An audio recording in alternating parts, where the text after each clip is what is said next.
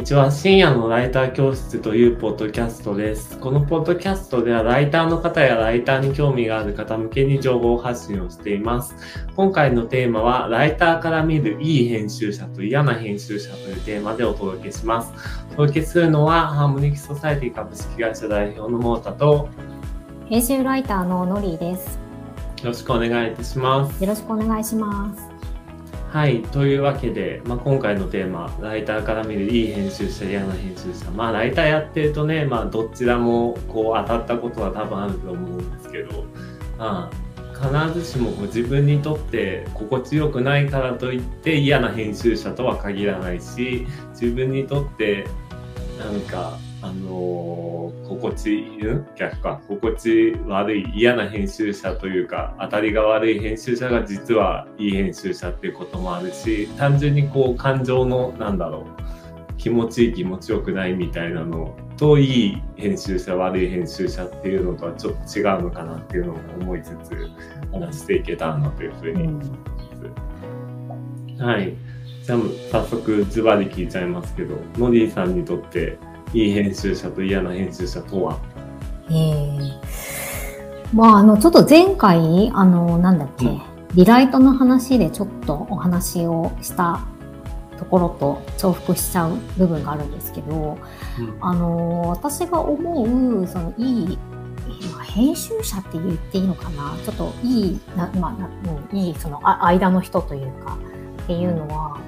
なんかやっぱりその人が入ることによって、まあ、その顧客のその課題解決につながる、まあ、文章になるのかとか、あとはその、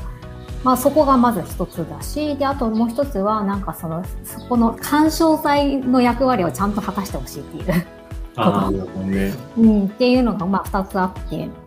だから、あのそういう意味で言うと、あの本当にその誤字脱字を直すとか、その手におは直すみたいなところとか、そのレギュレーションが守れてるかどうかみたいなところを、あの、しかあの見ないとかっていうのは、なんかそれはあの、その間に人が入ってる意味があるのかみたいな、いうふうにも、まあそのダブルチェックみたいなそういう機能としてはあるかもしれないんだけど、なんかそれがあの、なんだろうな、その、成果物の価値を高めてるのかみたいなことで言うと、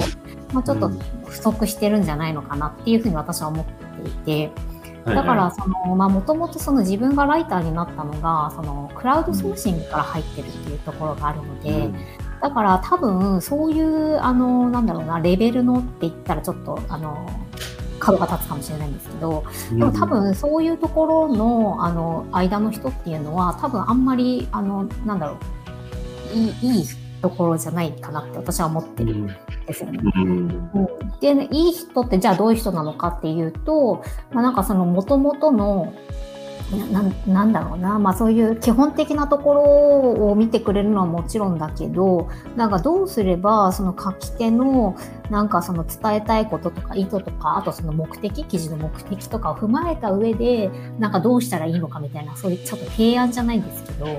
なんかそういうところまで踏み込んだのをやってくれる、その元を生かしながらみたいな、っていうのを、あの、のがいい編集者なんじゃないかなって私は思ってます。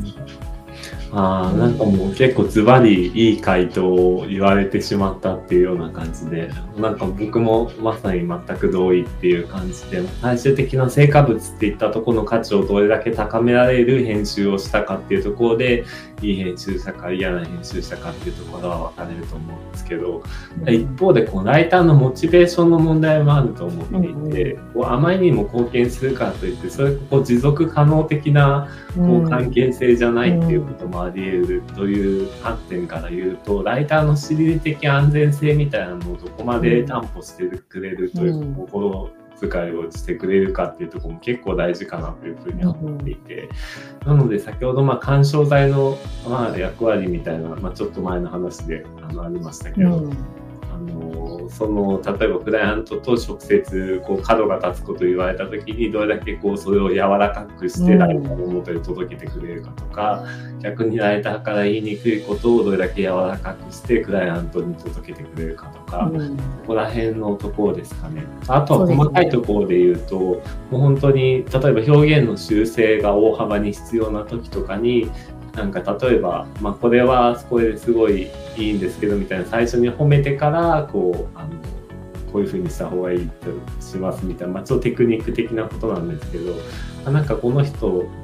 別に自分のライターとしての実力を責めてるわけじゃなくて単純にあの提案記事を良くするための提案としてやってくれるんだなっていうふうに思えるような編集だとやっぱり心理的安全性っていうのも高くなるのでライターのクリエイティビティっていうのは発揮しやすいっていうところもあるのかなっていうふうに思います。うん、うん、そうですね。そうですね。やっぱりこうどんなに優秀でこうクライアントに貢献する編集者でもあまりにも無機質で機械事務的な感じだとやっぱ仕事やりにくいなって思ってしまってライターが仕事やりにくいと思ってしまうと、まあ、リテンション率も下がるしあとは単純に成果物の方のクオリティにも影響が出てしまうのでそこら辺の結構人間性みたいなところにされるんじゃないかなっていうふうには思いますね。はい、だからそうですね。まあ多分それってまあライターもそうかもしれないんだけれどもその間に入る人ってななんだろうなそういう書くとかその編集するみたいなそういう技術以上になんかこうコミュニケーションみたいなこととか、うん、なんか違うあのなんか能力っていうかスキルが求められるんじゃないのかなっていうふうに私は思っていますね。うんそうですね。なんか僕は結構人間力みたいなところかなと思っていて、まあなんか人間力ってすごい曖昧なんですけども、なんだろう、他に言うなら器の大きさであったりだとか、どんだけこう、人生経験豊富かとか、読書履歴があるかとか、まあ、なんかそこら辺の人間としての総合力みたいなの結構試されるかなって、編集って結構やることいっぱいあるじゃないですか。クライアントとも接触しなきゃいけないし、文章を見なきゃいけないし、タイムラインとかもきっちり管理しなきゃいけないっていう意味で、結構、まあ、あの、ジェネラリスト的な能力が求められるところもあると思うんで、そういう意味で言うと、なんかあの、単純に編集の例えば文章の経験がなくても普通の企業とかで仕事ができる人とかっていうのは、まあ、そのまま編集者になったとしても結構いい編集者になれるんじゃないかなっていうのはちょっと思ったりもしますね。そうですね。うん、だからなんかその、うん、そそういうあの、まあ、コミュニケーションっていうかそういうところでなんか本当にただのその検品するだけみたいなあの感じの人だと、うん、1位外れだとか みたいな。あれ思って思ってましたね。うんまあ、でもまあそれが、はい、そういうレベルの仕事しか自分はまだできてないっていうことなんだなっていうふうに思ってましたけど。うん、なるほどなるほど。はい。もしなんかじゃあ嫌な編集者、じゃ嫌な編集者、モディさんが思う嫌な編集者とは？え、嫌な嫌な？いやだからなんかその反対ですかね。うん、そうですね。あのだから本当にその検検品しかしてない人ですよ。検品しかしてない。そう、検品。あのだだとかななんだろうなあのなんか例えばレギュレーションがあったとしても。これはな、なんだろうな、この文脈とか、この目的にからいたときに、そのレギュレーションの方がおかしい可能性とかもあるだろうっていう、そういう時もあると思うんですよ。うんなんだけども、これはもうレギュレーションに書いてあるからみたいな理由でもうなんかこれは直してくださいみたいなのとかっていうのは、うん、いやなんかちょっとそれおかしいかなって思っててだからその目的、うん、その上位の目的っていうのを関係なしにもだから検品しかしないってことです。よ。その背景とかも例えばレギュレーションができた背景とかもちゃんと説明しないでレギュレーションがあるから守ってねみたいなマネジメントしかできない人。そうですね。まあ、あとはその大幅なその修正が必要かどうかみたいな話って、まあ、なんかよくそれライターのあのせいっていうふうに思う人多いと思うんですけど、うん、あのでもそれってやっぱりその間の人がどういうふうな説明みたいなことをちゃんとやってるかとか、うん、あのそもそもそれって多分目的意識が共有できてないから大幅な、あの力量とかもまあもちろんあるかもしれないんだけれども、そもそもそれ何のためにやるのかとか、なんかどういうそのまあ経緯でそれをやるのかみたいなことが、あの、なんていうか、共有されてないから、だから、あのそういうものができちゃうっていうところがあるので、だからそのなんか自分はなんか悪くなくて全部それライターのせいでしょみたいな感じで、あのそれがもうなんかなんか自分の手直しがめちゃめちゃ必要だからって言って、もうあのもうチェンジみたいな。別に他にもいるしみたいな。なんかそういう感じの、まあ、さっきのあの人間性みたいな話してましたけど、うん、なんかそういうのあるかなと思いますね。まあ、だからね、社員じゃないからね、その業務委託だから、うん、まあ、ある程度はその何回か言って治んなかったらもう無理だねっていうのあると思うんですけど、うん、なんか、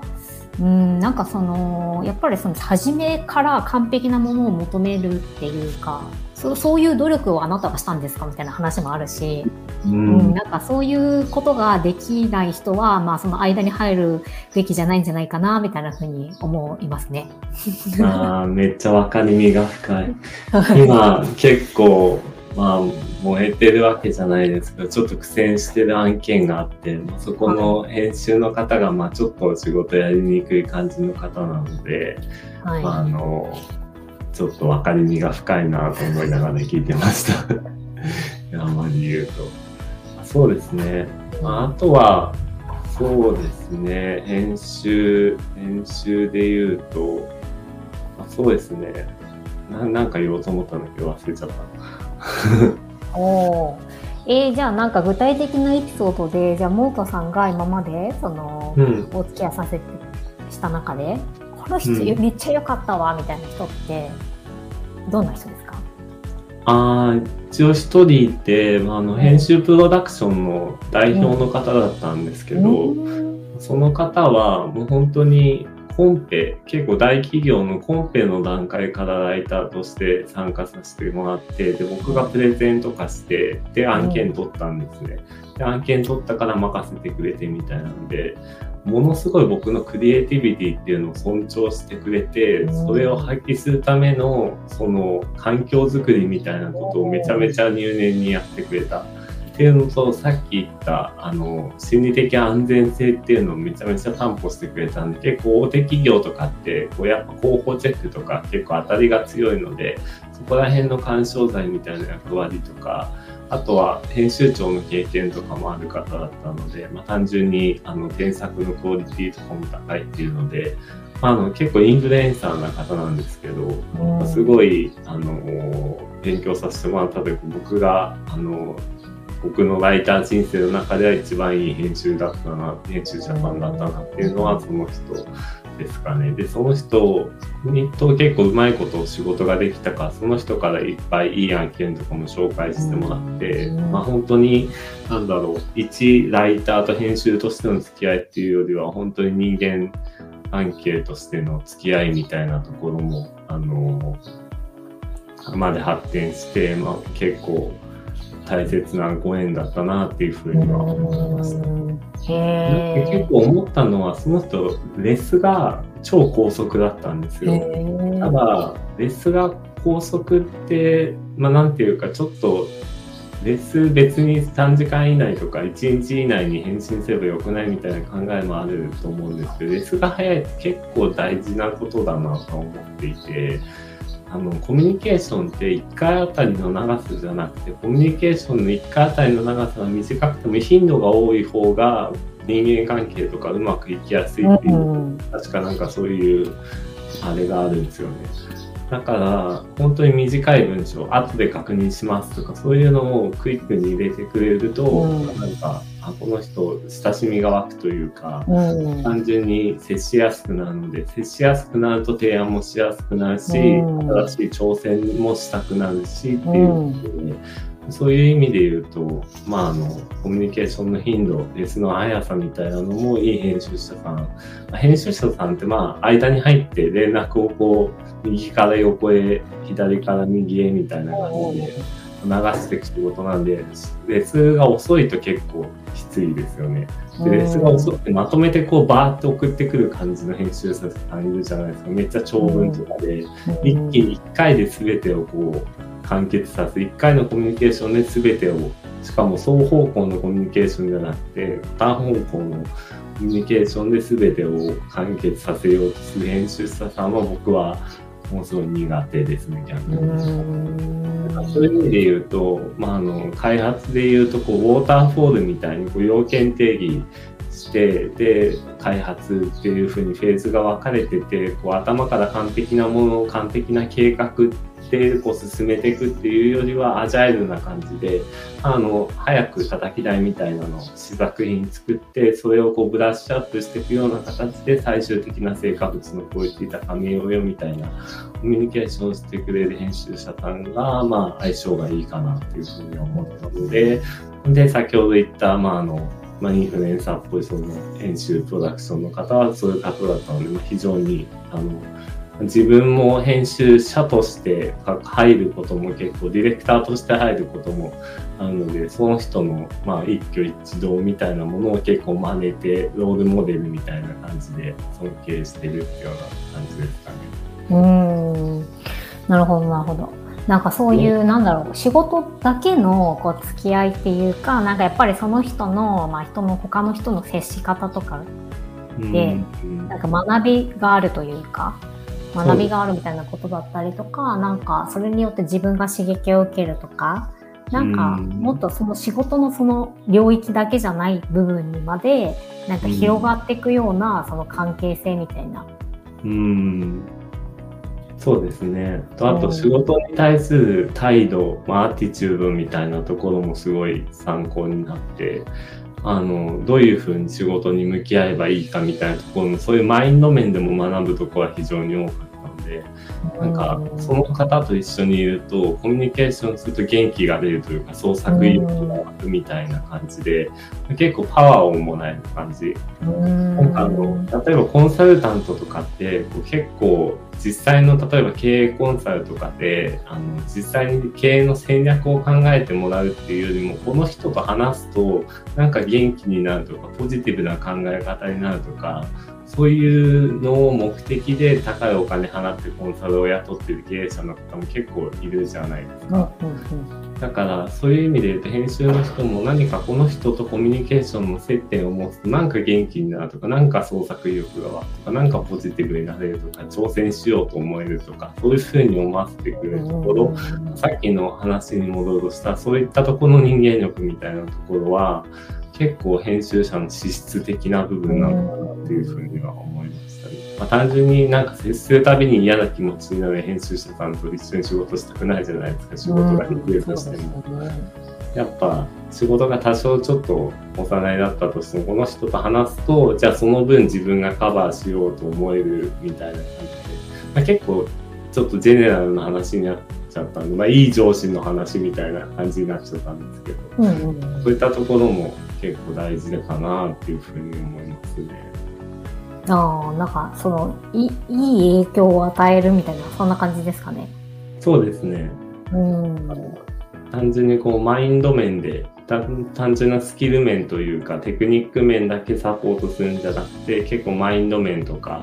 モチベーションとかアティチュードとかそういったところ面での学ぶことが多い。もうなんかそういう人に会うって、どうしたらできるんですかね。僕その人なんかあのなんだっけな。なんか出版社に勤めてる女の人がなんかその編集プロダクションの方があの今彼氏を探してるっていうんでで紹介してもらったんですよね。へそれが最初の縁で。なのでそのはい出版社の方とその編集プロダクションの方と僕とで最初お見合いみたいな感じで関係が始まったりするなんか全然仕事関係なくて。うん。でまあお見合い的な話はもう完全になかったんですけどただお互いまあ似てるような仕事やってるっていうことでまあ関係値を持ったら一気に仲良くなるのは早かっただからどこからこういい縁が降ってくるかっていうのは分かりませんよね本当にうん。単純にそういうお見合いみたいな感じでできた縁からこういう風ないい仕事への影響っていうのが出ることもありますしやっぱでもそういうのが出るっていうことはその紹介してくれた出版社の方が僕がその方にある程度はふさわしいと判断してくれたから逆に言えばそういう場を設定してくれたわけでそういう意味で言うと普段既存顧客とか今ある人間関係っていうところでどれだけ高いパフォーマンスを出してくれるかによってそういう人と出会える縁っていうのの確率っていうのも上げていけると思うので逆に言えばいい縁を引き込みたいんだったら今ある縁を大切にするとかもっといい仕事をするとか日々の振る舞いっていったところを正していくことで、まあ、いい縁っていうのを引き寄せることができるんじゃないかなっていうのはなんとなく思いますね。うんその、まあ、いい、なんだ、えっ、ー、と、ま、今なんか3つぐらいありましたけど、じゃあ、ね、まあ、編集者の話してんのにって話ですけど、でもまあ、うん、そもそもそういう人と出会うためにはみたいな話も多分必要になってきて、うん、だから、なんだっけ、今ある縁を大切にするって、あの、おっしゃってましたけど、なんかそれってどういう、どういうことなんでしょうね。例えば、まああのまあ、僕も会社とか作ると、まあ、結構新規顧客開拓みたいな販路開拓みたいなので結構頭がいっぱいになる時があるんですね。うん、で既存顧客はもう取れてる案件なのであとは回せばいいだけっていうので優先順位がどちらかというと例えば新規案件でのコンペでの提案っていうのを高めに設定しちゃうことが往々にしてあるわけなんです。うん、ただ既存顧客との関係をおろそかにしちゃうと結局まあ具体的な話で言えば例えば事例制作とかに協力してもらえなかったりとか将来的なその仕事の機会とか顧客開拓っていったところも潰すことになっちゃうんですね。なので、まあ、あの新しい関係性を作るために今ある関係性っていうのをちゃんと幼なりにしない。ちゃんと大事にしておいてその上であの新規の、えー、まあ、ご縁っていったものを探しに行くみたいな考え方が大切なんじゃないかなと思ってます。具体的に言えば、まあ、まずは成果物のクオリティを、あの、高めていくっていうことですよね。単純に期待値以上のものを、あの制作し続けるっていうことがすごい大事だと思いますし、コミュニケーションでも頻度が落ちちゃっ先ほど頻度が大事みたいな話もありましたけど、うん、頻度が最近落ちちゃってなとかと思ったら、ちょっとここでミーティングちょっと久しぶり、あんまり連絡最近取れなかったんでミーティングしませんかみたいな感じで、あの、まあそういうふうに今ある関係性っていうのもちゃんと、あの、カバーしていくっていうことが大事なんじゃないかなっていうふうに思います。うん。で、なんだっけ、二つ目が、えっ、ー、と、なんて言ってたっけ今ある縁を大切にしようっていうのと、あ、もっといい仕事をしていこうみたいな話がありましたね。あそうですね。もっといい仕事をしていこうみたいな話で言うと、まあ、あの、そうですね。うーん、なんだろう。その、例えば編集者で尊敬できる人とかがいると、単純にこう褒められたくないですか？うんうん、この人に自分の実力認めてほしいとか、この人に褒められたいとかこの人に似合う仕事をしたいみたいな感じの欲求って自然と湧いてくると思うんですよ。なんかそういう風なあの気持ちにさせてくれる人は大事みたいな話ですかね。うん、仕事がしたいっていうと。なんかそういう、あの、まあ、なんだろう、編集に入るような人って、結構顔が広そうだし、いろいろ交友関係とかも広そうですよね。うん、そうですね。交友関係広いと思いますね。やっぱり人間力みたいな話もした人間力ある人は顔が広い率も高いような気がしているので、あの、そういう意味で言うと、まあ、いい編集者さん見つけるためには、まあ、先ほど言った既存顧客というか、今ある関係性大切っていうのも大事なんですけど、なんですけど、どんどん発信していくとか、どんどん自分が動くっていうこともすごい大切になる。で顔が広い人ほど自分が動いていればぶつかるあの確率も上がってくるので、例えばイベントに出かけたいだとか、何らかの交流会に出てみたいだとか、あのオンラインオンラインでもいいんですけど、そういうふうに動く。あとは、まあ、SNS とかを使って情報発信をするみたいなところで、お互い同じような情報発信をしていれば、とかについて持てるかもみたいなところで、だからもうとにかく動いて情報発信をして、今ある関係性を大切にするっていう、その3つあたりがいい、あの、編集者さんとかと、ライターがすべきことではあるのかなとは思いますね。結構、まあ、なんかそのいい人に会う会う、まあ、もしその出会ったとしてもその人がその自分を、まあ、私のことをそのいいと思ってくれるかっていうのはまたちょっと別の話かなっていうふうに思っているので。あそれはそうですね。会うだけだったら全然意味ないです。からね、うん、そうそうそうですね。だからやっぱりそういう人たちにいいうん、いい人っていうか、まあ、付き合いたいと思ってもらうような人になるみたいなそういうことが必要になるんですかね。うん。そうですね。なんかそれで言うと、僕は結構恵まれていて、なんか、割と面白いと思ってもらえる率があるみたいで、うん、そういう意味で言うと、そういう人と出会うと結構、あの、共感するというか、うん、息が合うことが多くて、まあ、あの、えそういうふうな、なんな、なんなんですかね。なんだ多分ちょっと変わってるからとか、なんかこんな感じなんですかね。なんかそういう人もちょっと自分独自の世界みたいなのを持ってる人が結構多いと思うんですよ。僕も自分で言うのもなんなんですけど、結構自分独自の世界観みたいなのに関しては割と自信があって、多少こじらせてはいるんですけど。だからまあ、なんか、なんかこいつ面白そうだなみたいに思ってもらえるっていうのは結構ありますね。ノディさんそこら辺どうですか？え、そこら辺どうですか？今何を聞かれてるのかな？なんかあの、その自分が、その例えばいいご縁みたいなので、こういい編集者さんと出会えたとして、で、自分を、うん、そのあこいつ面白いやつだなとかちょっと仕事振ってみようかなとかって思われたりとかするタイプですか？みたいな。ああタイプですか？ですか。うん、あのそうですね。私のあの経歴とかちょっとあの変わってるのでそうです、ね、あのそういう意味ではなんか面白いなと思ってくれることもあるし、まあ、逆にあのなんか変な人だなと思って敬遠されることもあるっていうか 両極端な感じはありますね。表裏一体ですよね。うんなんかそうですねやっぱ人と違うものを持ってるっていうのは結構フックになるかなっていうのは思いますよね。うんうん、だからそういう意味で言うと、まあ、日本社会は出る杭打たれるですけど、まあ、普段あの、大多数からあの、ものすごい痛いこいつ痛いなみたいな風に思われてても少数のすごいいい人からこいつ面白いやつだなって思われれば最終的なベネフィットみたいなところで言うと多分そっちの方が得るものは大きいっていう風に思うのでなんか単純にあの目立つとか人と違う行動視点を持つとかなんか自分独自の世界とかまあなんかそのあたりも結構大事かなっていう気はしますね。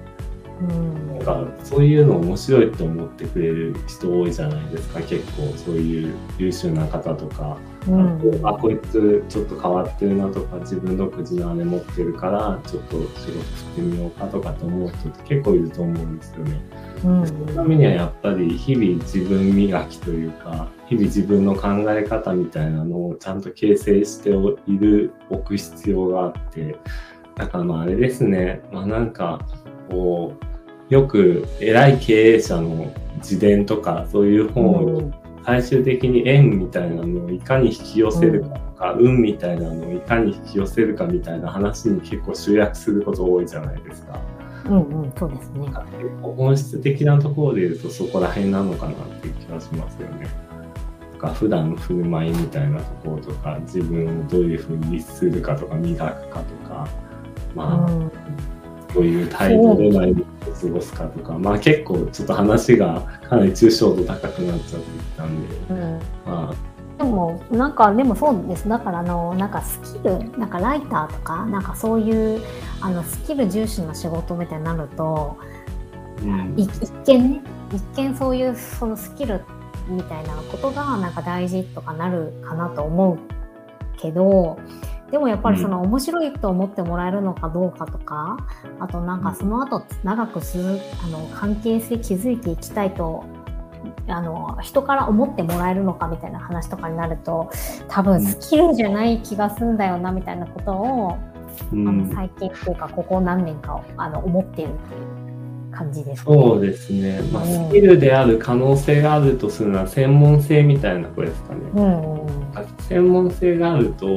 例えばこいつといえばこれみたいなのがあると、うん、あのいろいろ縁が広がるっていうのはあって。例えば僕だと Web3 系とか仮想通貨とかブロックチェーンに強いっていうのがかなりライター時代は強かったんで、なんかブロックチェーンの案件だったらこいつに話しとけばいいみたいな感じで、あの、縁ができるっていうことは多かったので、こう第一早期されるような強みとか専門性を持つっていうのは、若干スキルの視点から見た時の縁の広げ方で言うと結構大事かなと思太田健人といえば、まあ、仮想通貨めっちゃ詳しいよねみたいな仮想通貨の案件来たとりあえず別に相談しようか仕事振るかどうかわからんけどみたいななんかそういうところのフックがあるかっていうところ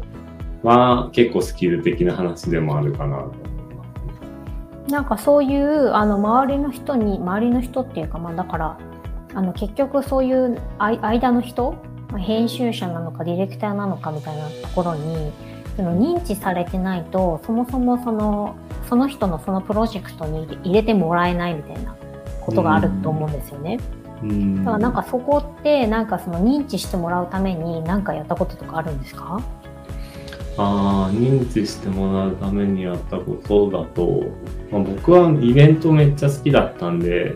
あの仮想仮想通貨ブロックチェーン時代の時は週5くらいではイベントに参加してて。名刺をめっちゃばらまいてましたね。1回50枚とかっていうのを、まあ、週5とかでばらまいてたんでで、それも日本人だけじゃなくて外人にもバンバンバンバンばらまいてたんで、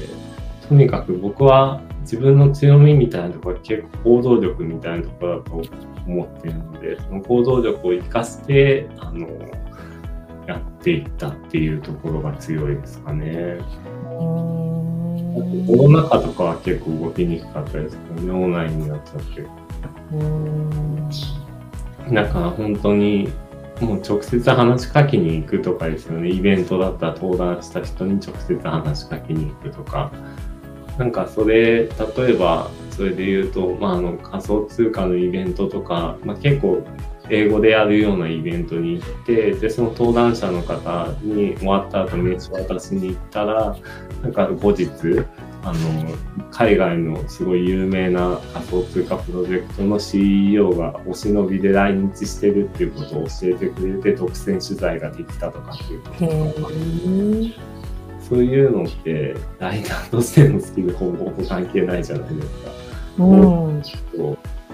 あとああとそうだ結構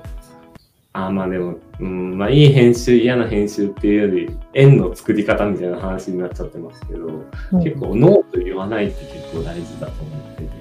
うん、とりあえずイエスというみたいな。うん、これできますって言われた時に、できますっていう。できないといけないと思ってても、っていうのは結構徹底してますよ。本当に全く無理なものだったら相手に迷惑かけちゃうんで、もちろん答えます。例えば、あの、今度の裁判であの弁護士やってくださいみたいな、なんか弁護してくださいとか、なんかそういうアドバイスしてくださいとかだったらもう全然専門外なので、いや、それは無理ですってはっきり断った方が自分の棚相手のためじゃないですか。なんか自分のコンフォートゾーン出て、まあ、それでも結構厳しそうだなくらいのだったら、とりあえずイエスで引き受けるみたいな。なんか一回、あの、結構でかい案件で、公正高越の人を探してた時があったんですよ。で、僕がディレクターに頼まれてその人探してて、そしたらすごいチャンスなんですよ。クライアントもめちゃめちゃでかいクライアントだし、有名だし、報酬もめちゃめちゃ高かったんですよ。そうすると、声かけた人がみんな断るんですよね。逆に聞いちゃって、いや、私じゃちょっと務まらないと思いますとか、いや、ちょっと私には無理ですとか、もうちょっと、あの、なんだろう、実力を磨いてから、またそういう話があればみたいな。なんか、完璧に準備できる状態って来ないじゃないですか。えいやみたいな話で、とりあえずやってみるみたいな感じのマインドって結構広まるなってあいつなんかとりあえず引き受けてくれるよみたいなのがなんとなくそういう界隈で広まってるとそういう話がこう来やすいみたいな。だからノリの良さだったりフットワークの軽さみたいなとこですね。そこら辺もいい編集者というか悪い編集いい編集者とかいい縁を引き寄せる時には結構大事かなっていうのは思いますね。うん。まあなんかどっちね、あの、今までちょっとそのライターの目線みたいなところから、なんかこういう人は付き合いやすいよね。じゃあどう、その人にどうやって会ったらいいのかなみたいな話をしてきましたけど、そうですね。うん、なんかじゃあ自分がその間に入る人になった時に心がけてることとかって何かありますか、僕はそうですね、まあ、あのクリエイティビティ尊重するってとこですかね。うん、やっぱり AI と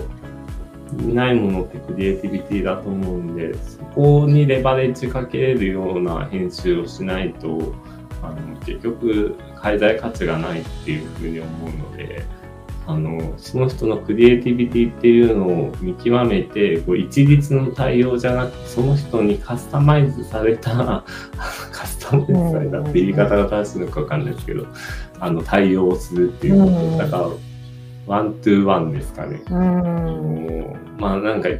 レギュレーションこうだからみたいな感じで、 one of them みたいな感じで扱うんじゃなくて、 one to one であの接するっていうのはすごい心がけてます、ね。例えばこの人はここの部分は強みなんだけど、この部分は弱みなんだよなっていうのをちゃんとしっかり把握するっていうこと。で、その強みを生かして弱みを補うような仕事の振り方だったり、指示出しっていうのをするっていうことがすごい大切っていて、なんかクリエイティビティ、個性を生かすとか、多様性みたいなところで言うと、まあ、そのエッジの効いた部分っていうのをいかに伸ばしていくかっていうのを心がけますね。まあ、レギュレーションとかぶっちゃけそんなに気にしない。絶対守んなきゃっていうのはありますけど、うん、あのそんな気にしないで、いかに個性引き出せるかっていうところだし、その方が面白くなると思。うんだか僕は本当にあの目的とか結構上位の概念のとこだけ握っておいて、あとはもう本当クリエイティビティ任せますっていう感じで、結構マネジメントタイプで言うと細かくマネジメントするタイプじゃなくて、結構もう大元の目的とかだけ押さえたら、あとはもう任せますと放任するようなマネジメントスタイルなので、そういったところが心がけてるところですかね。ノディさんどうですか、どうですか？うん、いや、うん、そうですね。私もそういう風であなりたいなとは思ってますね。やっぱりその、もともとの、そのいいところみたいなのはちゃんと活かしつつ、あの、うんや、ずれてるところはちょっとそれは直して、直すかもしんないけど、みたいな。なんか、こうだからって言って、それにハマってくれないと困るんだよねっていうのは、ちょっとまあ違うかなとは思ってますね。うん。難しい。ですよね。ただ、どっかそれって、まあなんか工数かかるじゃんみたいな話とか、うん。なんかめんどくさいじゃんとか、手間かかるじゃん、時間かかるじゃん、こっちは忙しいんだよみたいな、あの、そういう多分考え方もあるから、うん。だからまあなんか世の中的にそうなってるから、だからこうまあ人を育てる余裕がないみたいな話にもなっているかなとも思っていて、だからなそこにそうですね、まあ、二極化だと思ってて、コストをかけて付加価値の高い仕事をするのか、コストを下げて付加価値の低い仕事を大量にこなすのか、どっちのポジショニングを取るかって話だと思うんですよ。うん。で、多分いい編集、悪い編集っていう文脈だと、多分前者の方、コストをかけて高い付加価値の仕事をしていくポジショニングを取る方の話で、多分今までこう話してきたと思う。ん。一方で大量に裁くっていうのも別に絶対的に悪ではないので単純にそれを選択しませんよっていうのはありはありかなと思いますただまあ僕は違いますっていう感じですけど。うん。やっぱりね、なんかね、持続性みたいなところとか、やっぱ考えるんですよね、最近とか言って。うーん。まあなんか人間関係もそうだし、仕事も結局、それをやって、なんかそのお金以外の何があるのかみたいなところうんとかをこう考えたりとかして、だからそこにいる人の、その間に入ってくれる人の姿勢とか何かそういうなんか学ぶところがあるからそれをやるみたいなことなのか、それが面白いとか、案件自体が。とか、そのテーマがなんかすごいそのテーマを通じてなんか自分がなんか興味があって知りたいと思ってより深めたいとかもともと知っててその、それをこうアウトプットしたいとかなのかちょっとその辺わかんないですけど、やっぱそういう何らかのこうインセンティブみたいなのがあってなんかそ持続的な、なんか、なんかすごいそのなんか安くてなんかもう本当なんかいっぱいやってでなんかもう、あの気に入らなかったらはい帰る都会都会みたいななんかそれちょっとなんかもう、お互い疲弊しちゃうじゃんみたいな、なんかそんな風に思ってますね。そうですね、うん、本当にそれはそうだと思ってて、うん。まあ、さっき言ったそのコスパ的な話と付加価値高い仕事的な話で言うと多分ビジネスでも同じようなこと言えると思うんですよね。うん、ブランド品とか高付加価値なものをコストかけて作る。例えば一眼レフとかそうですよね。スマホとか大量にある中で一眼とかレンズ作って、まあ、高いコストをかけて高い付加価値提供するようなビジネスモデルを取っていくみたいな感じで、その安く大量に生産して、あの、薄利多売するっていうようなビジネスモデルを取らないっていうのが、結構そっちの方が楽しいよねっていうのはありますよね。うん。価値の仕事の方が。だから単純に、あの、ピラミッドの一部というか、あの、一人みたいになるんじゃなくて、自分がそういうクリエイティビティみたいなのを発揮したいんだったら、その高付加価値型の仕事の仕方っていうのをしてた方が絶対満仕事への満足度が上がると思うんですよ。あそこら辺ですかね。はい、っていうような感じですかね。まあ結構今日は話が方々へ散って。